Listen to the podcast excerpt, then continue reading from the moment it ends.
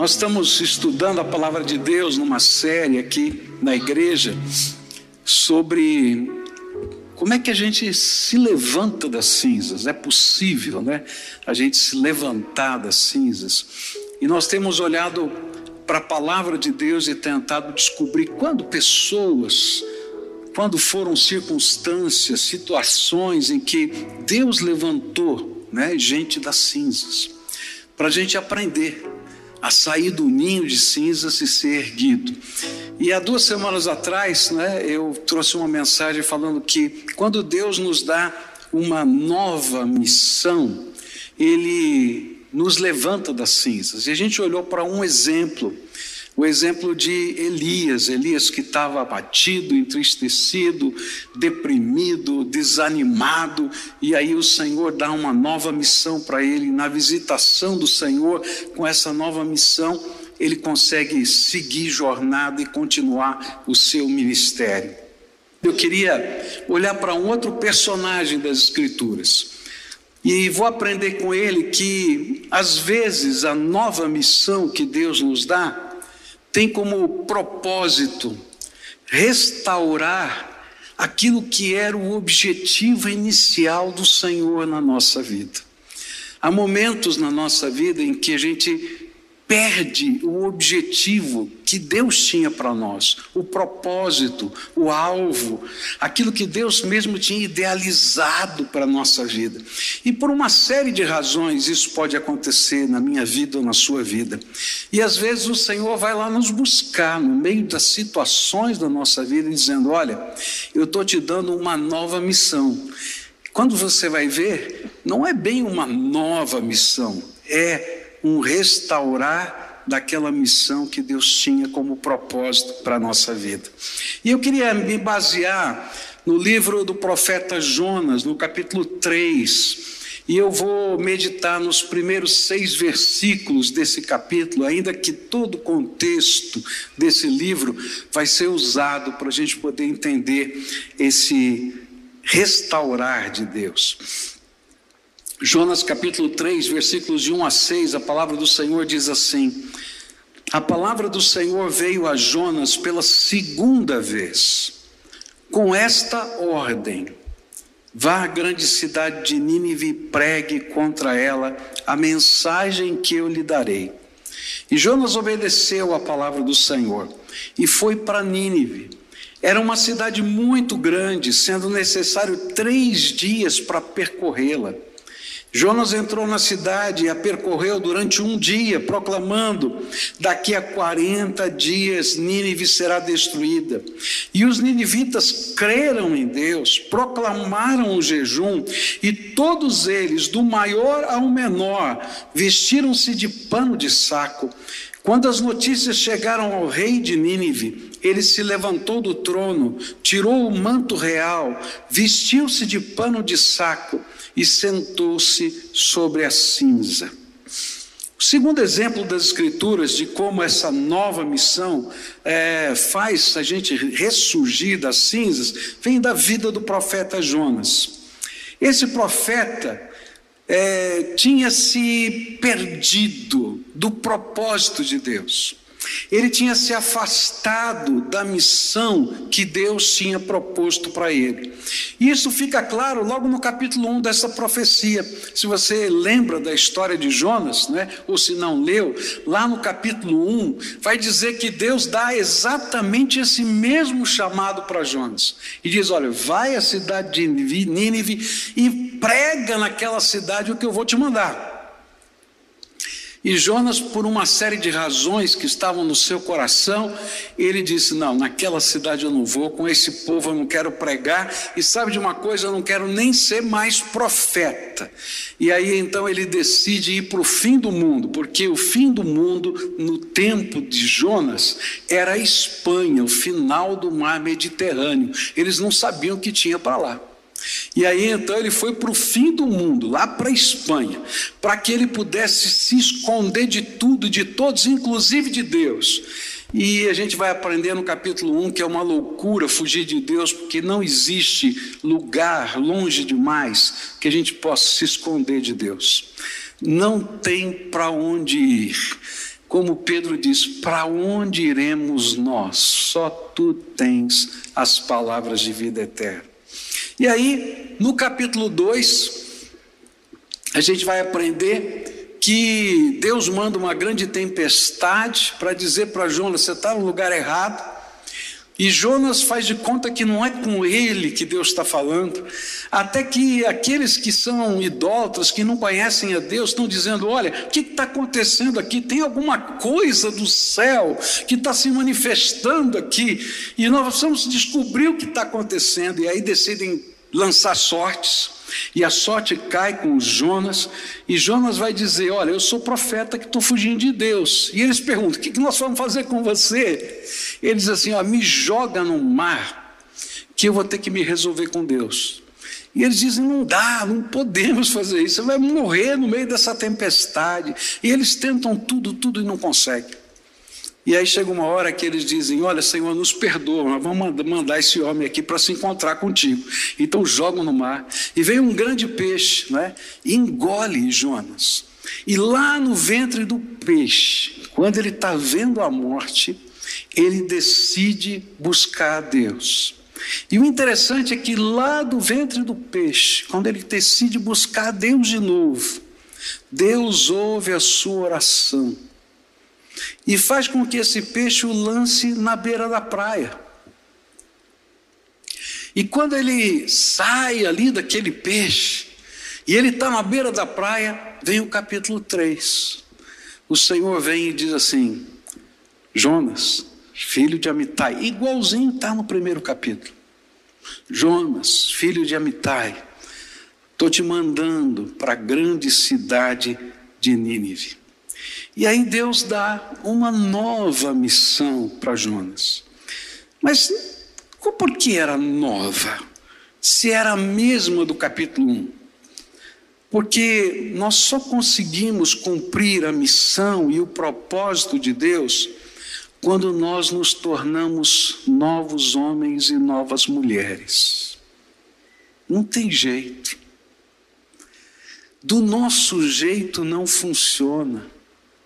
Só quando a gente se rende e permite que Deus transforme a nossa vontade, a nossa vida, o nossa, a nossa percepção de realidade, enfim, todo o nosso ser, é que Ele pode usar a nossa vida. E aí então a nova missão é a missão para um novo homem. E Deus dá essa missão a Jonas. Porque essa missão era a restauração do propósito original e inicial do Senhor na sua vida. É interessante que o plano de Deus para mim e para você não muda.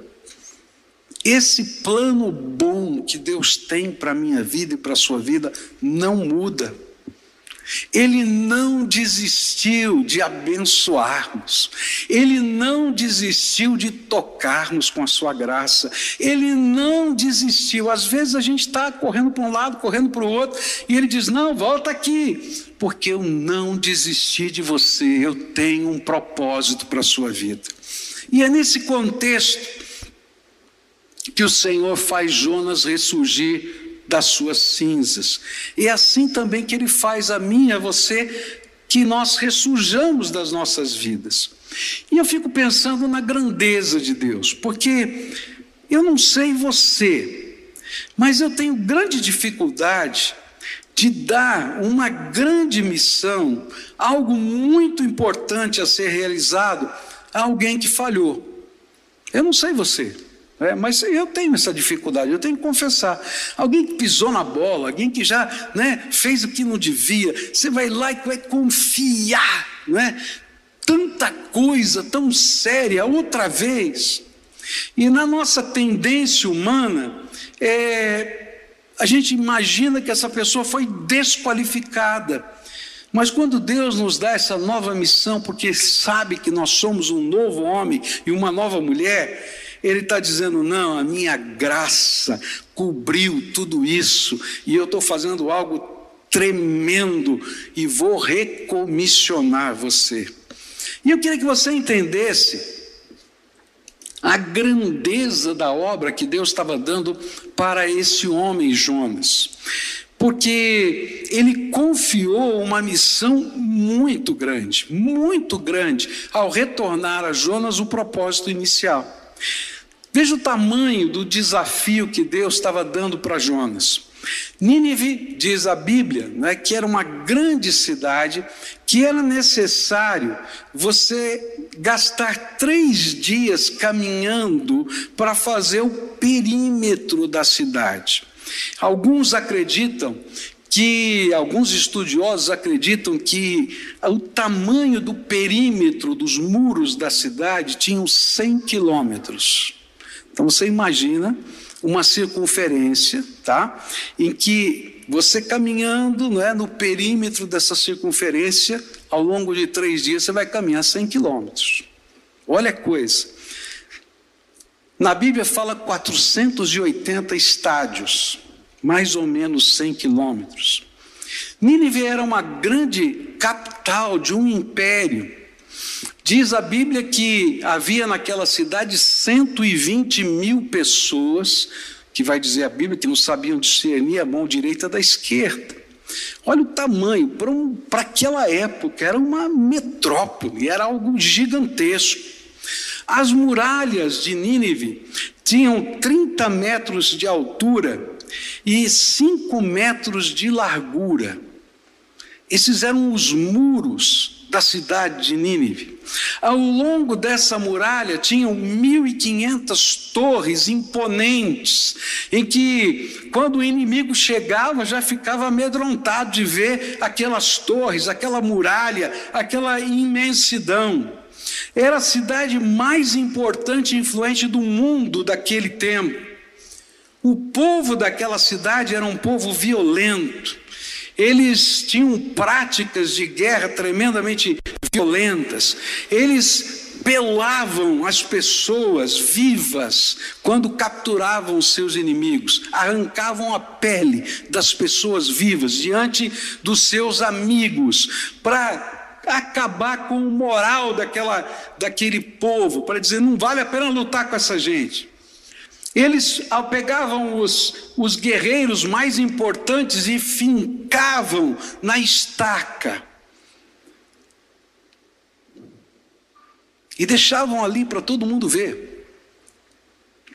Pegavam as mulheres grávidas e cortavam a barriga delas para que o feto é, pudesse cair no chão diante dos olhos da multidão, para dizer: olha, a sua geração acabou, porque vocês se tornaram nossos inimigos. Não tem chance nem vez para os nossos inimigos. E aí você vai lá como profeta, e Deus dá uma mensagem dificílima para ser pregada. E a mensagem era: 40 dias, e essa cidade vai ser destruída pelo Deus Todo-Poderoso. Bom, eu posso entender por que, que Jonas não quis ir para aquela cidade. Né? Se quer ser missionário em Nínive, né, nós podemos enviar você, né, essa é a situação. E ele disse: Eu não quero, não é? mas o Senhor estava dando para ele aquela missão, e uma missão tremendamente importante, e que precisava de uma unção e um poder tremendo para poder anunciar aquela mensagem. E algo inusitado vai acontecer. A Bíblia diz que leva três dias para dar uma volta na cidade. Mas a Bíblia também diz que em um dia de pregação, um único dia de pregação, 120 mil pessoas se convertem. Hum, algo extraordinário está acontecendo aqui. Não é normal isso, é poder de Deus. Por que, que Deus está dando esse desafio e essa unção para alguém que falhou? Ele faz isso porque o nosso recurso para ressurgir das cinzas chama-se graça de Deus. Sabe, quando Deus nos dá um recomissionamento, quando ele diz, Eu quero vou colocar você de volta no propósito original da tua vida, Ele não está contando com as suas habilidades, com a sua capacidade, com a sua força, com a sua inteligência, com a sua história, com a sua experiência. Sabe o que ele está dizendo? Eu vou derramar o meu poder sobre a tua vida. E isso chama graça, favor imerecido.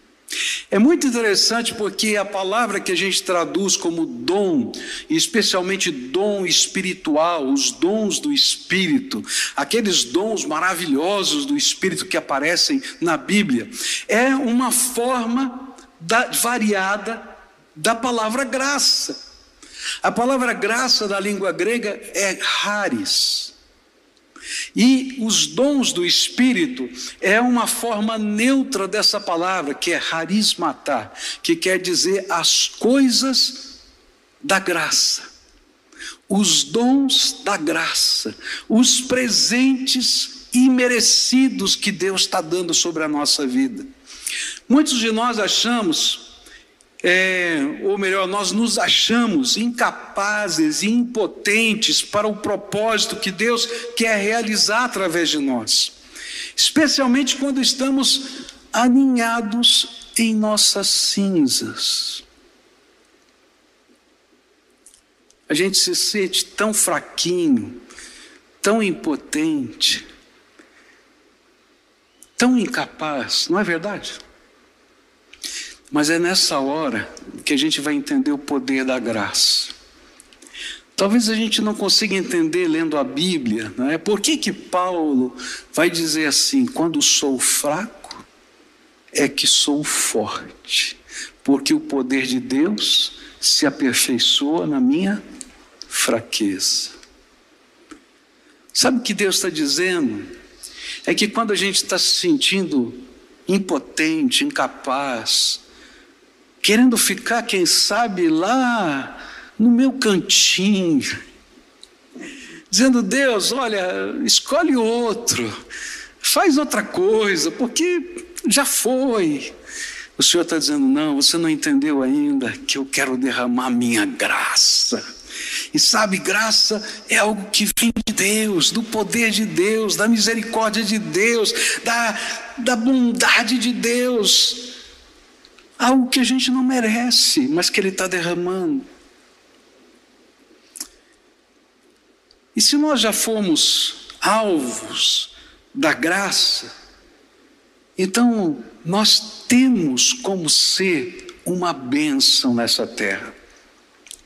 Porque, queridos, se você já foi abençoado pela graça de Deus, você já foi empoderado por essa graça para levar algo de bênção na vida dos outros.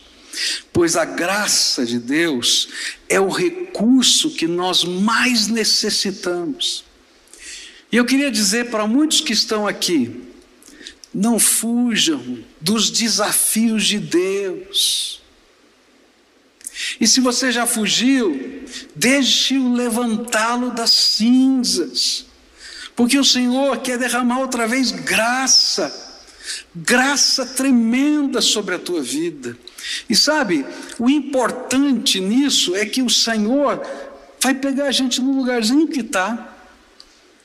Pode ser num barquinho indo para o fim do mundo, como pode ser no ventre de um peixe no fundo do mar ele vai dizer: Filho, eu não desisti de você, eu ainda tenho um plano para a tua vida e vou derramar graça sobre você. Que Deus tremendo é esse? Só que agora, Jonas não era mais o mesmo homem que recebeu a primeira chamada.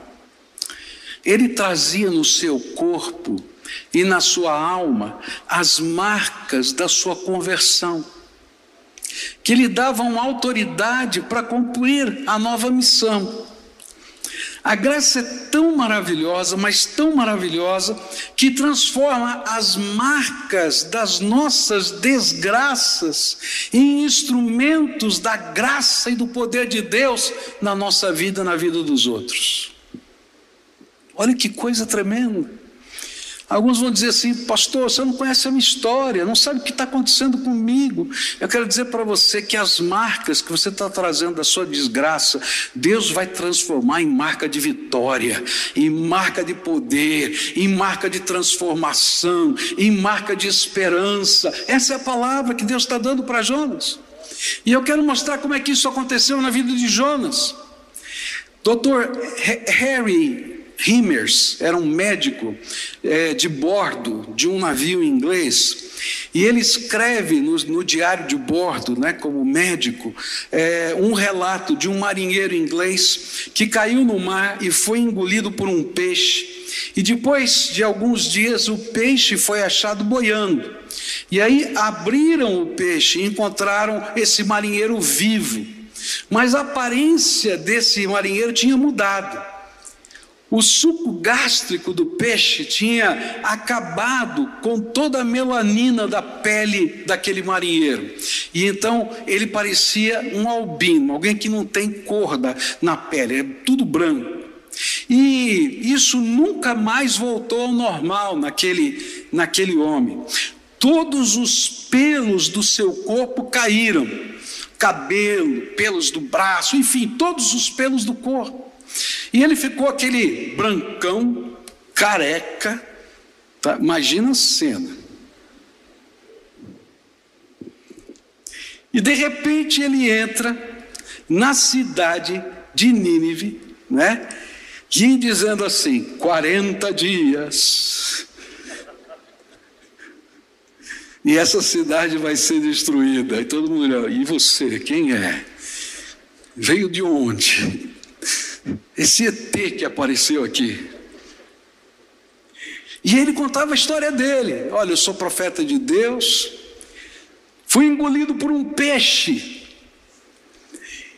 E sabe, naquele tempo os ninivitas adoravam um Deus que era metade peixe e metade homem.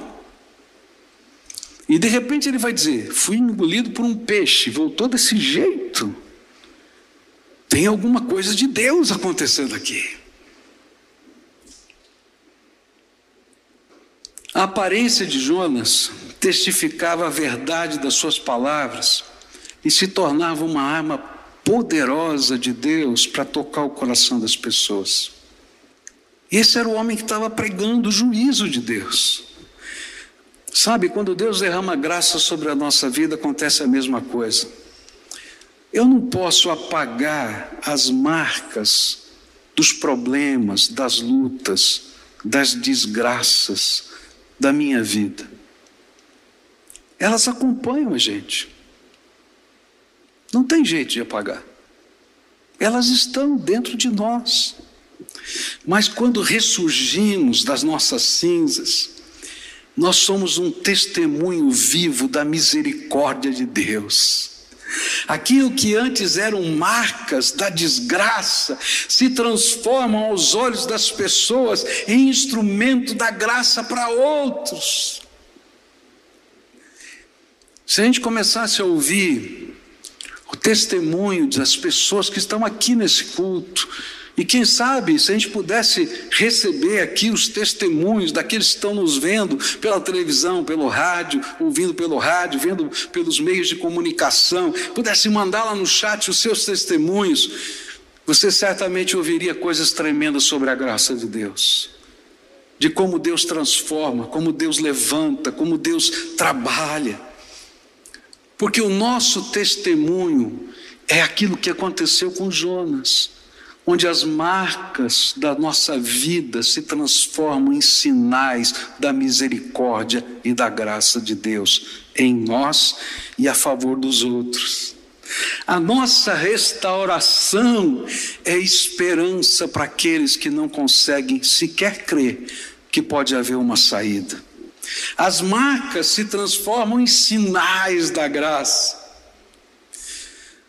Eu me lembro de tantas histórias tantas histórias que eu já vi. Eu me lembro tanta gente. Eu me lembro de uma jovem que viveu num orfanato sua vida toda, e quando fez 18 anos, como manda a lei, ela foi então desligada do orfanato. E essa jovem foi morar sozinha. E, pela graça de Deus, conseguiu um estágio para trabalhar numa autarquia pública. E tinha uma senhora já mais idosa que trabalhava com ela e se apegou àquela moça. Ela não tinha filhos, não era casada. Ela disse: Moça, eu vou te adotar. Venha morar na minha casa. E ela foi morar na casa dessa senhora. E eu fico pensando, graças a Deus por essa porta que se abriu. E eu conheci essa moça no meio desse contexto. Aquela senhora era membro da nossa igreja naquele tempo. E, passado alguns meses, aquela menina, 18 anos, fica grávida arruma um namorado e fica grávida. E aquela senhora, muito chateada, muito brava, diz para aquela jovem: Olha, você traiu a nossa confiança, a gente estava apostando no seu futuro, e agora como é que você vai fazer? Eu não sei se eu quero você e uma criança aqui em casa. E ficou aquele dilema todo. Aquela senhora de um lado, muito magoada, aquela jovem pensando em fazer um aborto, e ela estava então determinada a fazer o aborto, porque também não se via na condição de, de criar uma criança, e aquela condição toda aconteceu. E no meio disso a gente foi mostrando como Deus trabalha com graça sobre a nossa vida, tanto para aquela senhora mais idosa, quanto para aquela senhora mais jovem, aquela menina. Final da história é que aquela criança nasceu, aquela senhora mais velha se tornou vovó, aquela moça virou mamãe, e durante muitos anos eu recebia, todos os anos, no aniversário daquele garoto, uma foto dele dizendo: Deus nos abençoou no meio da nossa batalha. Sabe o que é isso? Eu não estou dizendo que o pecado não tem efeitos ruins na nossa vida, não. Eu estou dizendo que a graça encobre uma multidão de pecados, conforme a palavra de Deus diz. Que a graça é poder de Deus no meio da nossa fraqueza. Que a graça é um relevantar, é um reempoderar. E é dizer: sabe, meu filho, eu não desisti do meu plano para você, eu continuo tendo um propósito bom para a tua vida. Eu vi tantas histórias bonitas acontecendo.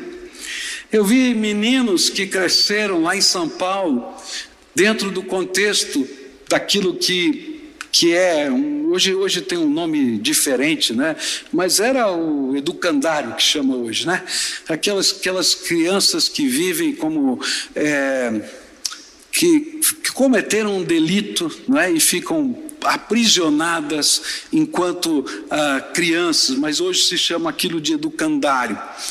E eu conheci tantas delas, tantas delas que o Senhor fez obras tremendas quando permitiram que a graça de Deus entrasse na vida delas, mas conheci tantas delas que já morreram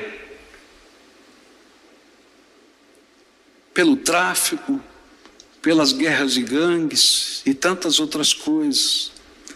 Mas aquelas que foram preservadas, eu vi Deus transformar os sinais da desgraça em sinais da graça. Eu conheço tantos, tantas famílias que já estavam separados, quebrados, arrebentados.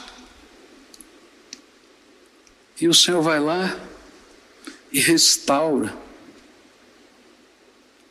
Só Deus pode fazer alguém ressurgir das cinzas. Só Deus pode transformar as marcas da desgraça em instrumentos da graça. E este é o Deus que nos dá uma nova missão no meio da batalha. Às vezes a nova missão é, na verdade, uma nova chance de restaurar as coisas que nós mesmos destruímos, de restaurar pessoas que machucamos, ou quem sabe de voltar a lugares que abandonamos. Por isso eu gosto daquilo que Jesus fez com aquele homem gadareno, endemoniado, Eu acho tremendo aquilo. Porque quando aquele homem, já liberto dos demônios, ele decide ser um discípulo de Jesus, e ele pede: Jesus, posso ir contigo nesse barquinho? O Senhor diz para ele: Não. Jesus não está dizendo que ele não podia ser discípulo de Jesus, ele só diz que você não pode vir comigo no barquinho. Ele diz: E agora, o que eu faço? Ele diz: Volta para tua casa, volta para os teus e conta, diz para eles tudo quanto eu fiz por você. E sabe, cada vez que eu leio aquela história, eu amo mais Jesus. Porque eu me lembro de situações da minha própria vida.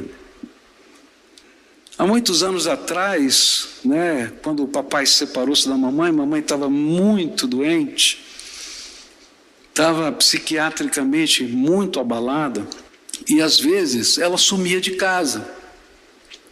Eu estudava à noite, chegava por volta de 11 horas da noite em casa, e quando chegava, os meus irmãos estavam dormindo, e a porta da sala que dava de frente para a rua estava aberta, escancarada.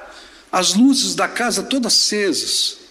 E eu começava a procurar minha mãe e dizia: Mamãe, está aqui, e agora? Começava a acordar os meus irmãos e dizia: Você sabe onde está a mamãe? Não sei, não sei. E aí cada um de nós pegávamos uma bicicleta, porque era o único veículo que a gente tinha. Cada um tinha uma. E a gente começava a andar pela, pelas ruas do nosso bairro procurando a mamãe. E um sentimento horrível vinha na minha alma, dizendo assim: será que se a gente não achar a mamãe, será que ela vai ser como um dos andarilhos que ficam pela rua, que ninguém sabe onde está, jogado pela calçada?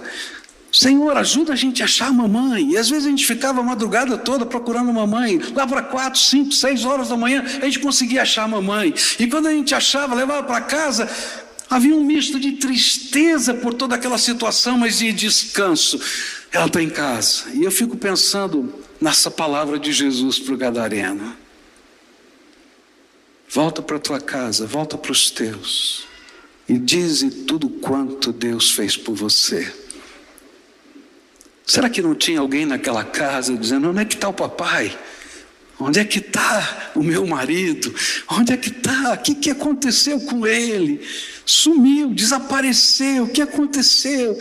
E o Senhor, cheio de misericórdia, vai: volta para casa, volta para os teus. Sabe, queridos, quando nós estamos ressurgindo das cinzas, Deus nos recomissiona e Ele nos manda não apenas nos levantarmos das cinzas, mas Ele nos chama para que a gente possa ser uma bênção. E aí ele nos dá uma missão. E essa missão é uma grande segunda chance. E a gente volta, volta para os lugares onde a gente se afastou do caminho, volta para as pessoas que a gente machucou, volta, volta, enfim, para todas essas circunstâncias, mas agora vai trazendo as marcas. As marcas do amor, do poder, da transformação do Senhor na nossa vida, e a gente vai dizendo: Deus fez um milagre em mim. A gente não volta arrogante. A gente volta em profunda humildade, porque a gente sabe as marcas que a gente tem e as marcas que a gente deixou. A gente volta, às vezes, em obediência, porque às vezes a gente está cheio de vergonha mas a gente sabe do tamanho da graça que recebeu e a gente vai confiando no poder da graça, naquilo que vai acontecer naquele lugar.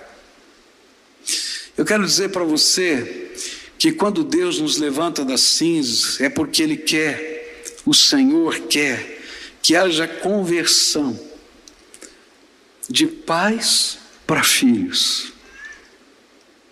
Tem pais que precisam voltar e procurar os seus filhos. Tem muita dor espalhada. E a gente tem que voltar com as marcas da graça de Deus, em humildade e obediência. Mas tem filhos que precisam se converter a seus pais. E o Senhor vai dizer: vai lá, filho. E a gente volta, como um filho pródigo. Mas às vezes o Senhor vai nos mandar ter conversão de esposo para esposa, de esposa para o esposo, de irmão para com irmão.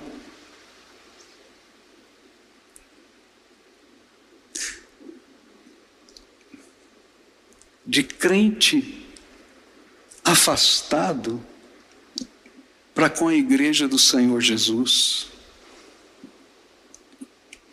O que a Bíblia está nos ensinando é que quando Ele nos dá uma nova missão, essa que restaura o propósito, Ele nos está chamando ao ministério da reconciliação. Ele diz assim: Eu estou fazendo um milagre na tua vida, pegando você do lugar em que você está estou levando para os lugares celestiais em Cristo Jesus. Gente, você não pode imaginar o que Deus está fazendo quando Ele faz uma obra de salvação na nossa vida.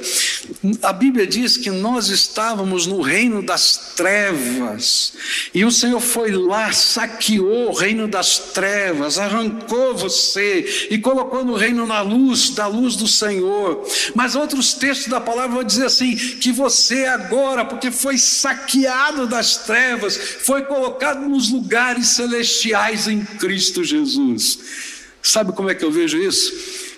O Senhor nos permitiu sentar no colo do Pai. De vez em quando eu gosto de gravar um vídeo com os meus netos, né? E alguns já viram aí alguns vídeos. E um dia eu tentei fazer isso com os quatro. Não tinha colo suficiente. Era um por cima, por lado, caía. A câmera não dava para lá, não dava para cá.